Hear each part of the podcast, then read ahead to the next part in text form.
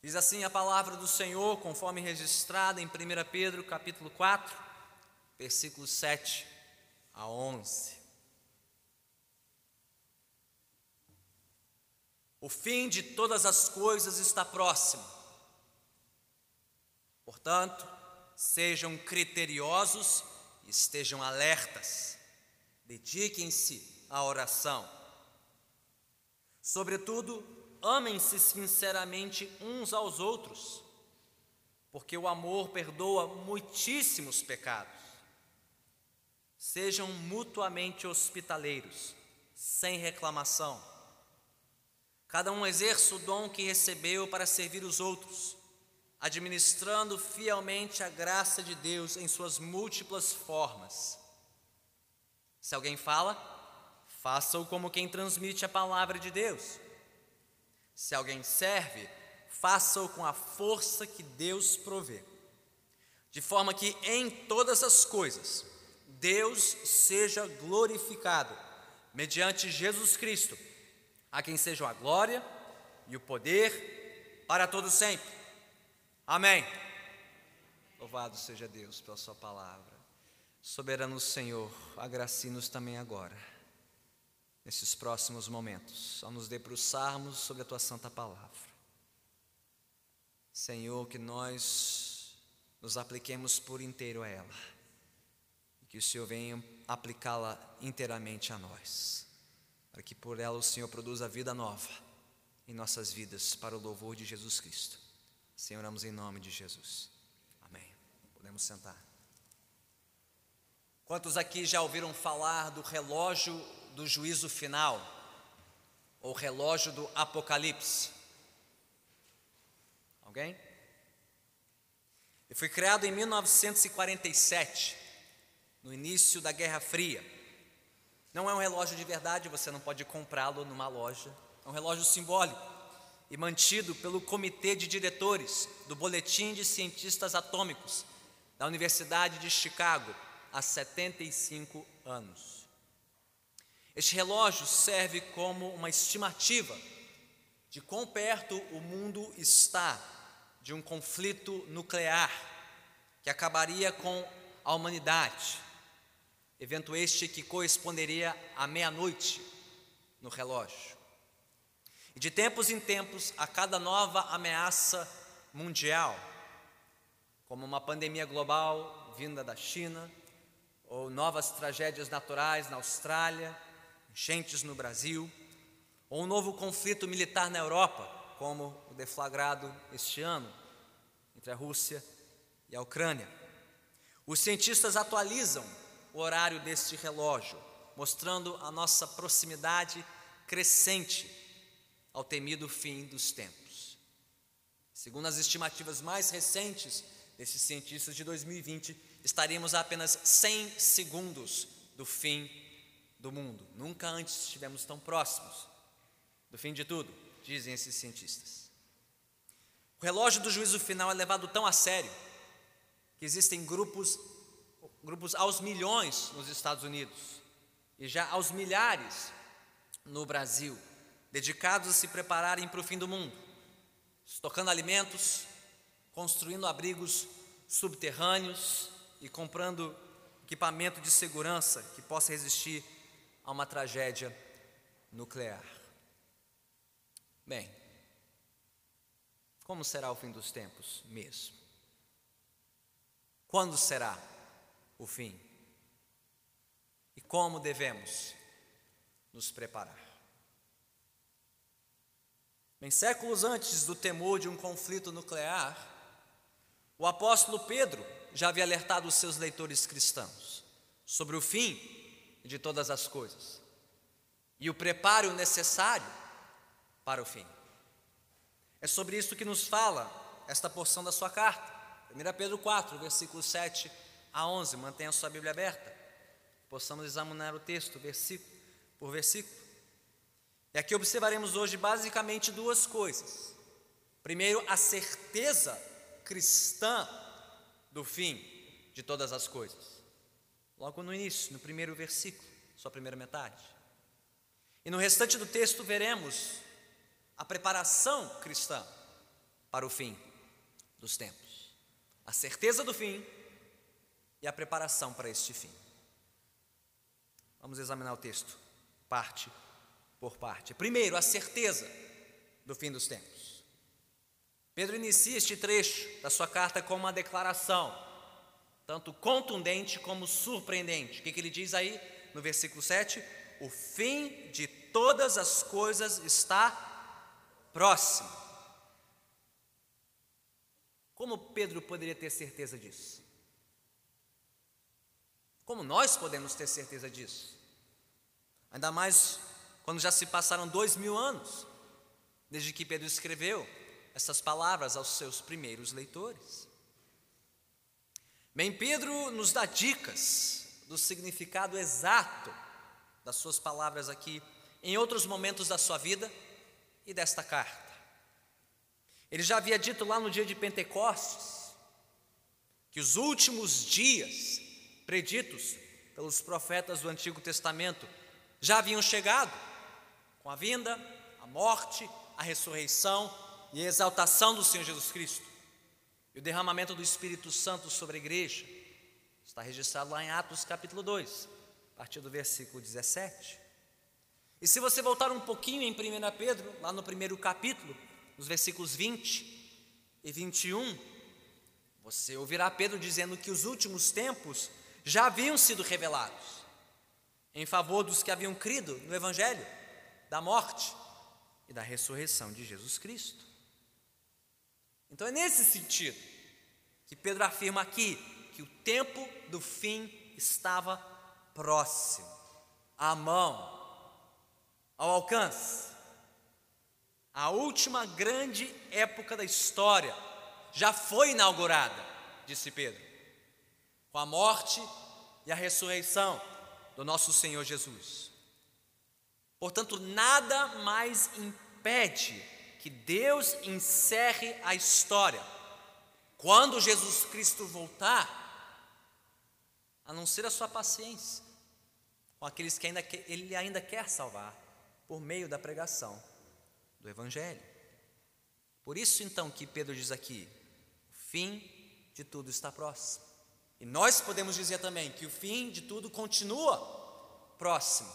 O juiz já declarou a sua sentença, já decidiu o que fazer, basta que ele a execute no momento que quiser e acabou, a qualquer instante. E quanto mais tempo passa, mais próximos estamos deste dia. Mas Pedro também já nos disse nessa carta o que este fim representará para os que vivem neste mundo. Vimos um pouco disso na semana passada, se você voltar dois versículos, em 1 Pedro 4, versículo 5.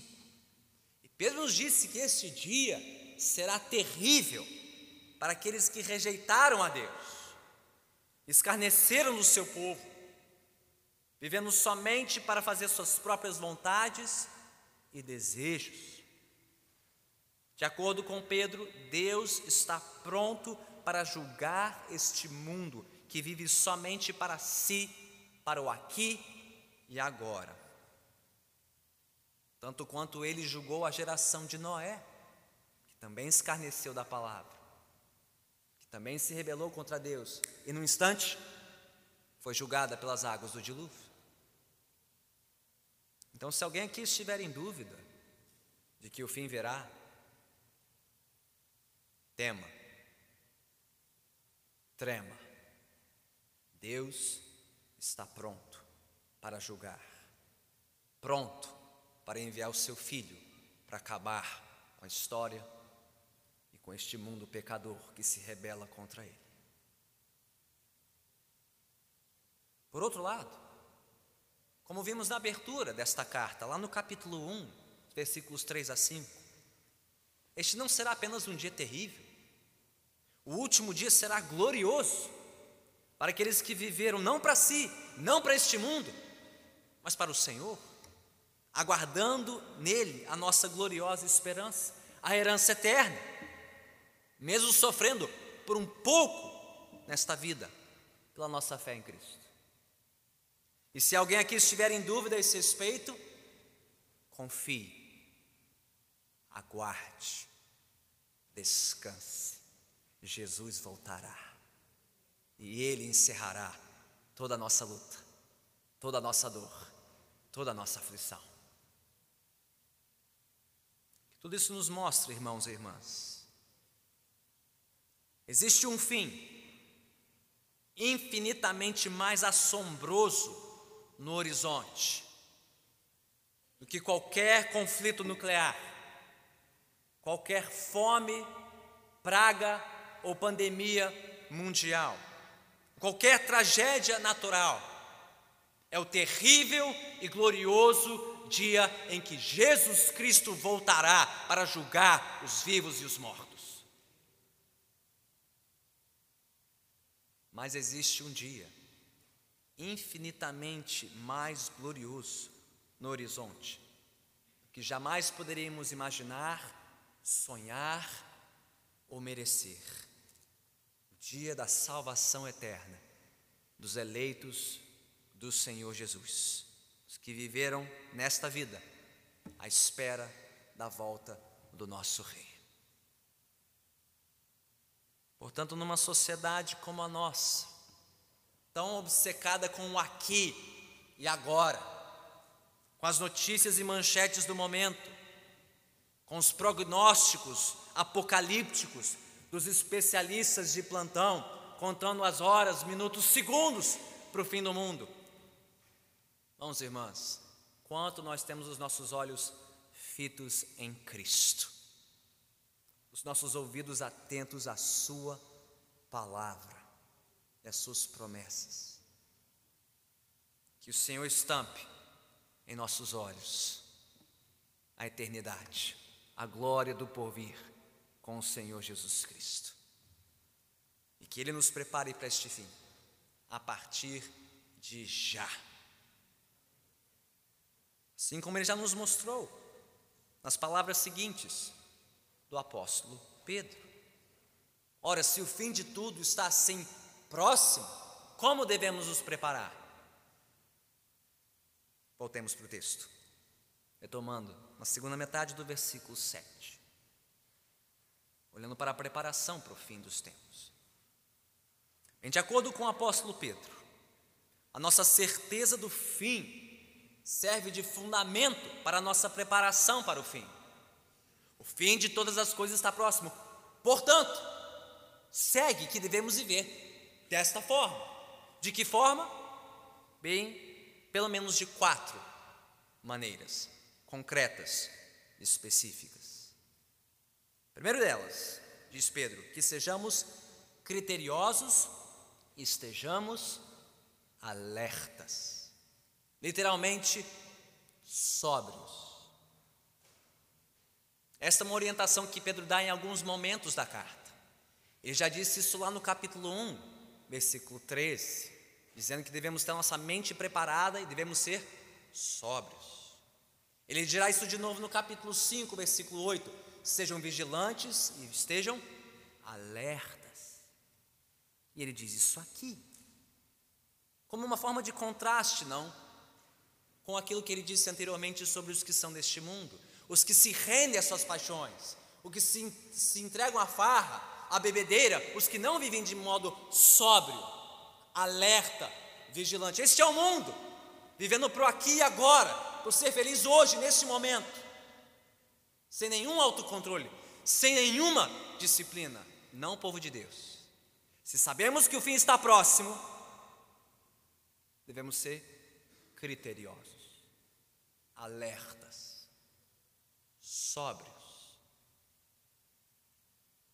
Devemos estar alertas e vigilantes quanto àquelas paixões, aqueles desejos que tiram nosso foco do porvir e da glória eterna, nos fazem voltar a olhar somente para o aqui e agora.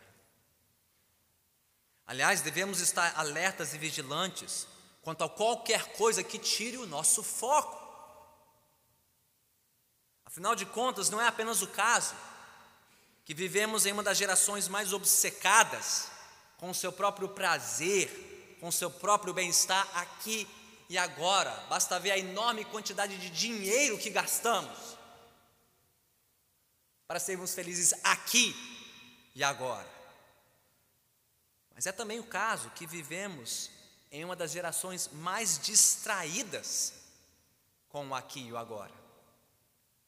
A julgar pela quantidade de tempo que gastamos com as notícias do momento, as intermináveis atualizações, notificações e distrações dos nossos celulares. A ponto de ter gente que consegue ser atropelada ao atravessar uma rua, porque está olhando para a telinha do celular. Gastamos nosso dinheiro, gastamos o nosso tempo, arriscamos a própria vida, somente para saber o que está acontecendo aqui e agora, e perdendo de vista o que está além, o que está por vir. Mas a instrução de Pedro aqui não é apenas que sejamos criteriosos e alertas. Tem muitos que nem crentes são, falando sobre os males de uma geração viciada em tecnologia digital, em redes sociais, pregando que devemos ser mais cautelosos com a nossa dependência desses artifícios. Não, Pedro não fala que apenas em sermos pessoas concentradas, focadas, mas concentradas e alertas com um fim específico. Qual é o fim específico? Estejam alertas, sejam alertas, sejam criteriosos, estejam alertas, dediquem-se à oração. Na NVI aqui essas coisas parecem ser separadas, mas no original não. As versões Almeida são mais precisas aqui. A revista atualizada diz: sede criteriosos e sóbrios a bem das vossas orações. A nova Almeida diz: sejam criteriosos e sóbrios para poderem orar. Para nos dedicarmos à oração. Esse é o alvo final da nossa vigilância. Deve ter como seu fim nos aproximarmos de Deus em oração sem o qual nós não conseguiremos viver com um olhar fito na eternidade e no porvir. E, gente, esse é o mal principal dessas tecnologias, desses novos hábitos modernos. Não é só de sermos pessoas distraídas, dispersas, que não têm foco. É acharmos que a vida se resume somente a isso e a mais nada conseguimos preencher cada segundo vazio do dia com uma distração e não temos tempo mais para Deus e para a oração. Conseguimos gastar horas pulando em vídeos em série no YouTube, pulando de notícia em notícia e nos esquecendo daquele que nos fez para a sua glória. Então é assim que começamos a nos preparar para o fim de tudo. Celulares guardados, joelhos dobrados perante o Senhor. Estejam alertas, sejam criteriosos para poderem orar. Segundo, diz Pedro, que amemos uns aos outros sinceramente, como diz aqui na NVI, ou na Almeida Revista Atualizada, intensamente. Temos aqui mais um contraste, não? Com o mundo descrito no versículo 3 deste mesmo capítulo. O mundo que vive somente para si, por amor a si mesmo, as suas paixões, os seus desejos, que sacrifica os outros em favor da sua própria felicidade. Não, diz Pedro. Viver à luz do fim de tudo envolve uma entrega total a Deus em oração, mas também envolve uma entrega total uns aos outros, em amor sincero e intenso. E aqui Pedro escolhe uma demonstração deste amor, a primeira, dentre outras. Diz ele, sobretudo, versículo 8: Amem-se sinceramente uns aos outros, porque o amor perdoa muitíssimos pecados, ou em outras traduções, uma multidão de pecados. Por que Pedro isola isso aqui? Preparar-se para o fim, amando sinceramente uns aos outros, perdoando uns aos outros. Irmãos e irmãs, um dia estaremos no último dia perante o juiz de toda a terra. Um dia estaremos lá prestando contas das nossas vidas a Ele. E pela graça somente ouvindo a Sua sentença de perdão pelos nossos pecados, os nossos muitos pecados, uma multidão de pecados. Então, à luz disso, como não podemos e não devemos perdoar uns aos outros? Quantas vezes, pastor? Quantos pecados? Alguns? Poucos? Vários? Muitos? O que, que diz Pedro? Muitíssimos. Uma multidão. Junta tudo num só lugar, de uma só vez. Pode fazer a lista no seu casamento, na sua família, na igreja, na vizinhança. Junta tudo, diz Pedro. E é isso que você deve perdoar. Porque no último dia você se verá perante uma lista muito maior, quando os seus pecados estiverem lá registrados diante de você. Amem-se sinceramente. Perdoem uns aos outros. Perdoem muitíssimos, uma multidão de pecados. Porque pecadores perdoados perdoam pecados. É assim que nos preparamos para o fim. Terceiro, diz Pedro no versículo 9: sejam mutuamente hospitaleiros, sem reclamação. Mais um contraste, não? Com a geração maligna de Pedro, que vivia a custos dos outros e não sacrificialmente uns pelos outros. Mas se fomos acolhidos por um Deus hospitaleiro, que nos fez seus filhos, herdeiros com Ele para sempre, como não estenderíamos a mesma cortesia uns para os outros, como irmãos e irmãs em Cristo? Nós fomos salvos por um Deus hospitaleiro, para sermos um povo hospitaleiro, generoso com os nossos bens, nossas posses, nossos lares, nossas agendas, nosso tempo. Isso era especialmente importante para os leitores de Pedro, descritos nesta carta como peregrinos e estrangeiros do mundo. Eles não podiam cultuar a Deus num templo próprio, alguém tinha que abrir a casa para essa gente cultuar a Deus. Quem tivesse uma casa um pouquinho maior, que coubesse um pouquinho mais de gente, para que eles pudessem se reunir para ouvir a palavra, orarem, buscarem a Deus. Quanto mais ao sofrerem perseguição e serem expulsos das suas comunidades, das suas vilas, rechaçados pelos seus familiares, quem os acolheria, senão outros cristãos, para socorrê-los e ampará-los no momento de necessidade.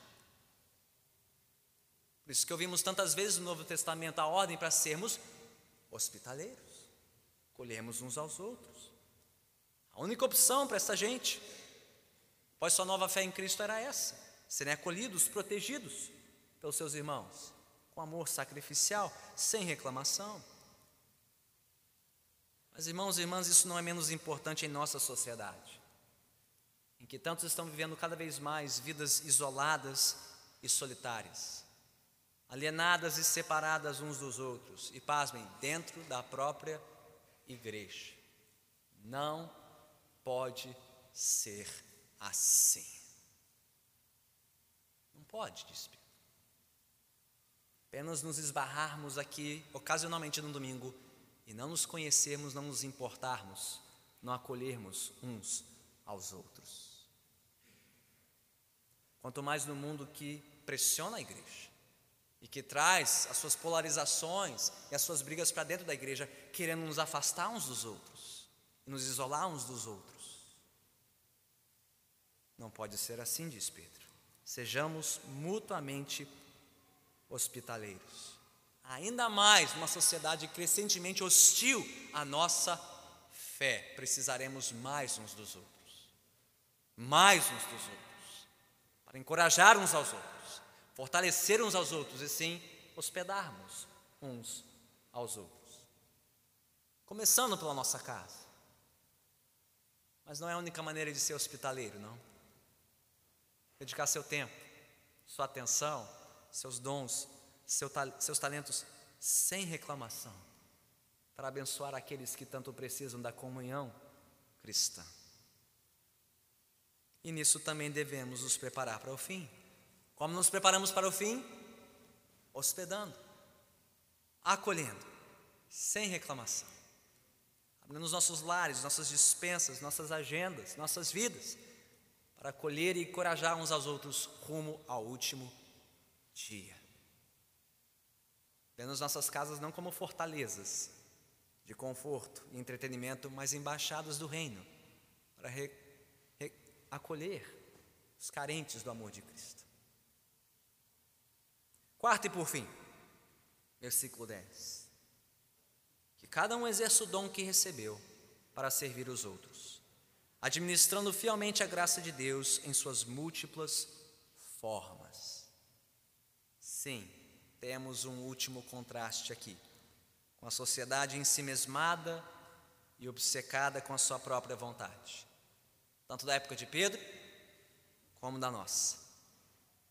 Em contraste, diz Pedro, devemos viver à luz do fim, não como reservatórios das bênçãos de Deus.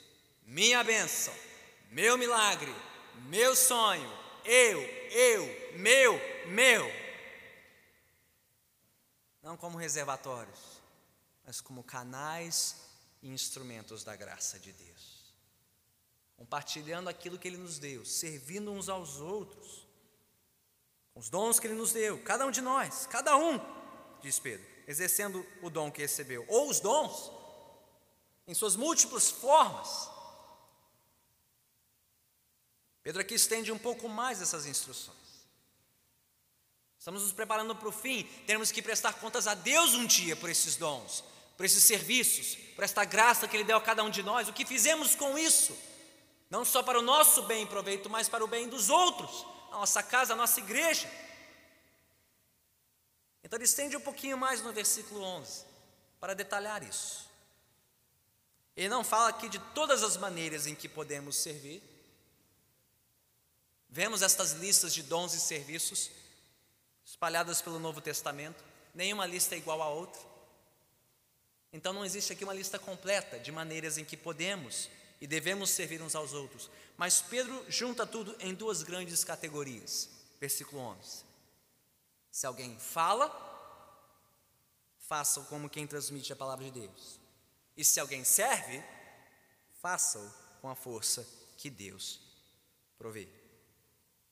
Podemos servir falando a palavra de Deus uns aos outros ou fazendo o que Deus nos capacita a fazer pela sua graça. Quem serve falando, diz Pedro, deve fazê-lo como quem transmite a palavra de Deus, com toda reverência, com toda seriedade e dedicação que isso exige. Não meros palpites humanos, boas opiniões e conselhos, mas quem serve compartilhando a palavra. Isso certamente, especialmente envolve o que estamos fazendo agora, a pregação regular das Escrituras Sagradas. É assim que Deus especialmente nos prepara para o fim, nos lembra de que há um fim em vista, que estamos caminhando rumo ao fim de todas as coisas e devemos estar preparados. Esta hora do culto, este momento da semana é especialmente importante para isso.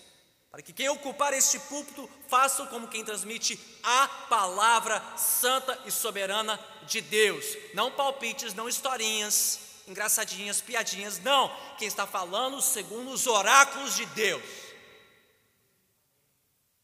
Mas a partir daqui, que continuemos falando a palavra de Deus e compartilhando a palavra de Deus uns com os outros seja no culto doméstico, ou em sala de aula, ou no estudo bíblico caseiro, a crianças, jovens, adultos ou anciãos, solteiros, casados, viúvos ou desquitados, quer novos ou antigos, experientes ou inexperientes na fé, seja aconselhando, exortando, repreendendo ou encorajando. Seja no contexto que for, da maneira que for, para a audiência que for, dediquemos nossas conversas e as nossas palavras à palavra de Deus, porque o tempo está acabando e o fim está chegando. Então lembremos uns aos outros da palavra. Falemos como quem transmite a palavra de Deus. Mas quem serve fazendo, diz Pedro, deve fazê-lo com a força que Deus provê. E aqui poderíamos incluir muitas coisas, não? Quer visitando ou intercedendo por alguém, alimentando ou vestindo alguém, quer dizimando ou ofertando, socorrendo ou amparando, acolhendo, cumprimentando, assistindo ou ajudando da forma que for, seja aqui, seja fora daqui, no espaço do culto, antes ou depois dele, antigos conhecidos, visitantes, descrentes, simpatizantes, curiosos, isso vai exigir muito de nós. Isso nos consome tempo, recursos, energia, suor, lágrimas.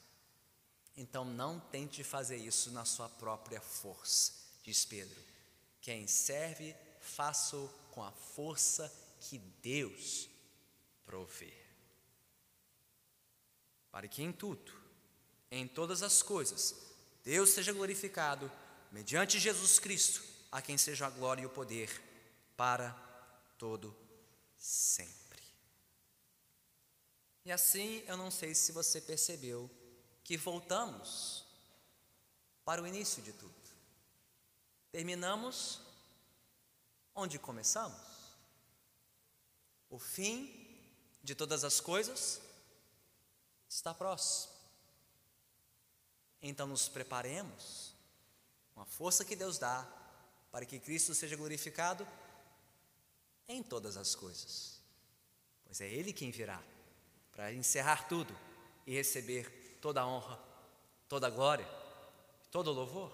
Não a nós, nenhuma glória a nós. Toda a honra, glória e louvor sejam dados somente a Jesus Cristo, o Senhor.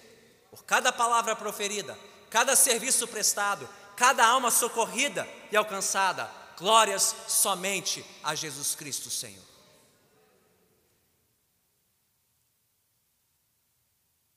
Então estamos mais certos hoje do que quando iniciamos nosso culto, de que o fim de todas as coisas está próximo, mais próximo do que nunca, e estamos nos preparando para o fim, conforme Pedro nos instrui, vivendo de maneira criteriosa e alerta, para que tenhamos tempo e concentração para orar buscar a Deus, pensar nas coisas do alto, pensar no fim de tudo e como estamos vivendo esta vida. Amarmos uns aos outros sinceramente, perdoando muitíssimos pecados, sendo mutuamente hospitaleiros, sem reclamação, servindo uns aos outros, com os dons que Ele nos deu da sua multiforme graça, para a sua glória. Irmãos e irmãs, a verdade é que nem mesmo o apóstolo Pedro viveu inteiramente e constantemente assim. Quando o Senhor Jesus estava às vésperas do fim, às vésperas da sua morte, a sua traição, julgamento e crucificação, ele chamou Pedro para quê? Vigiar e orar. E o apóstolo fraquejou. Quando o Senhor Jesus instruiu os discípulos acerca do amor sincero e sacrificial, e Pedro achava que entendia a generosidade do perdão de Deus. Quantas vezes Jesus? Sete vezes está bom? Não, Pedro, não está bom o suficiente. 70 vezes sete. Não muitos pecados, muitíssimos.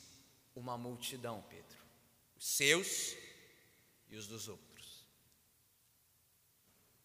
Mesmo tendo sido agraciado com a hospitalidade e o serviço sacrificial de Jesus tantas vezes, quando as forças de Pedro se esgotaram e ele temeu pela própria vida, ele falhou em seu serviço, a ponto de abandonar o seu Senhor. Pedro falhou. Todos nós falhamos. Eu e você também. Mas pela graça soberana de Deus, Jesus, o Senhor, restaurou Pedro ao seu serviço. Há tempo de poder instruir toda a igreja acerca da proximidade do fim de todas as coisas. E para que o servíssemos até o fim, pela sua força que opera em nós, para a sua glória. Que nesta noite esta seja a nossa oração. Que o Senhor Deus nos dê semelhante graça e força para vivermos preparados para o fim. Dedicando-nos à vigilante oração, amando sinceramente uns aos outros, perdoando uns aos outros, hospedando e acolhendo uns aos outros, servindo uns aos outros, como mordomos fiéis do nosso Senhor Jesus Cristo. Oremos. De fato, Senhor, se tu olhares para dentro de nós, conforme já cantamos e confessamos nesta noite, nada encontrarás de bom. Como temos vivido vidas dispersas, vidas distraídas, vidas consumidas e obcecadas com o aqui e agora, relevando e ignorando tudo que o Senhor nos disse sobre o fim de todas as coisas.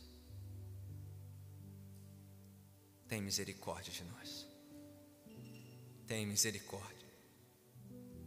A nossa pouca vigilância pouco critério que temos tido com o nosso tempo, os nossos recursos escassos. Quanto temos nos dedicado a tantas coisas nesta vida e neste mundo, e não a Ti, e não a Te buscar em incessante oração. Tem misericórdia de nós, Senhor. Por vivermos vidas tão ensimesmadas, tão egoístas, somente para nós mesmos, não para ti e não uns para uns outros. O que se traduz, Senhor, não só em pouca oração, mas também em pouco perdão, pouca hospitalidade, pouco serviço sacrificial. Pensando só no nosso tempo, os nossos afazeres, nossos interesses as nossas feridas e não uns nos outros. Perdoe-nos, Senhor. Perdoe-nos, Senhor. Perdoe-me, Senhor. Tem misericórdia de nós. Ó oh, Senhor, ao nos dedicarmos novamente em oração a Ti nesta noite, vem nos perdoar os nossos muitíssimos pecados, a nossa multidão de pecados a nossa multidão de insensatez e insensibilidade. Nos dedicarmos novamente a Ti e uns aos outros. Ensina-nos a Te amar e amarmos uns aos outros sinceramente, intensamente, sacrificialmente, como nosso Senhor nos amou. Assim como amou um pecador como Pedro, pecador como eu, cada um aqui. Vem nos ensinar, Senhor, a viver em semelhante amor, nos preparando para o fim de todas as coisas, a volta do nosso glorioso Senhor e Salvador Jesus Cristo. Senhor, se hoje alguém adentrou estas portas sem estar ciente ou convicto do fim, ciente e convicto de que há um fim em vista, Jesus voltará, Ele está pronto, para julgar vivos e mortos. Senhor, que esses corações tenham sido despertados pela tua palavra, confrontados pelo teu espírito, para se prepararem a tempo, rendendo as suas vidas ao Senhor Jesus. Mesmo nós, Senhor, mesmo nós que já o conhecemos há tanto tempo, voltemos a olhar para Cristo, olhar para Jesus, Autor e Consumador da nossa fé, para recebermos dele graça, toda a graça necessária, para vivermos preparados para o fim. Sim, nós oramos, já te agradecemos nome santo de Cristo Jesus, o Senhor, que vive e reina para todo sempre. Todos que assim concordam, digam amém.